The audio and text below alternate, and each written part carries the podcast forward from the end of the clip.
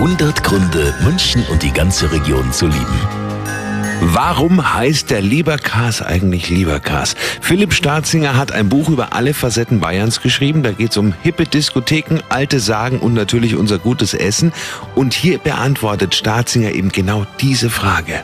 Das Wort Leberkäse ist höchstwahrscheinlich eine Verballhornung von der ursprünglichen Bezeichnung Leib im Kasten. Und enthält in Bayern auch keine, keine Leber und auch keinen Käse. Also ab sofort werden wir jedes Mal, wenn wir Leberkassemi kaufen, an den Leib im Kasten denken und an Philipp Starzinger und sein Buch Bayern Sammelsurium gibt's ab heute vom Heine Verlag und kostet 10 Euro.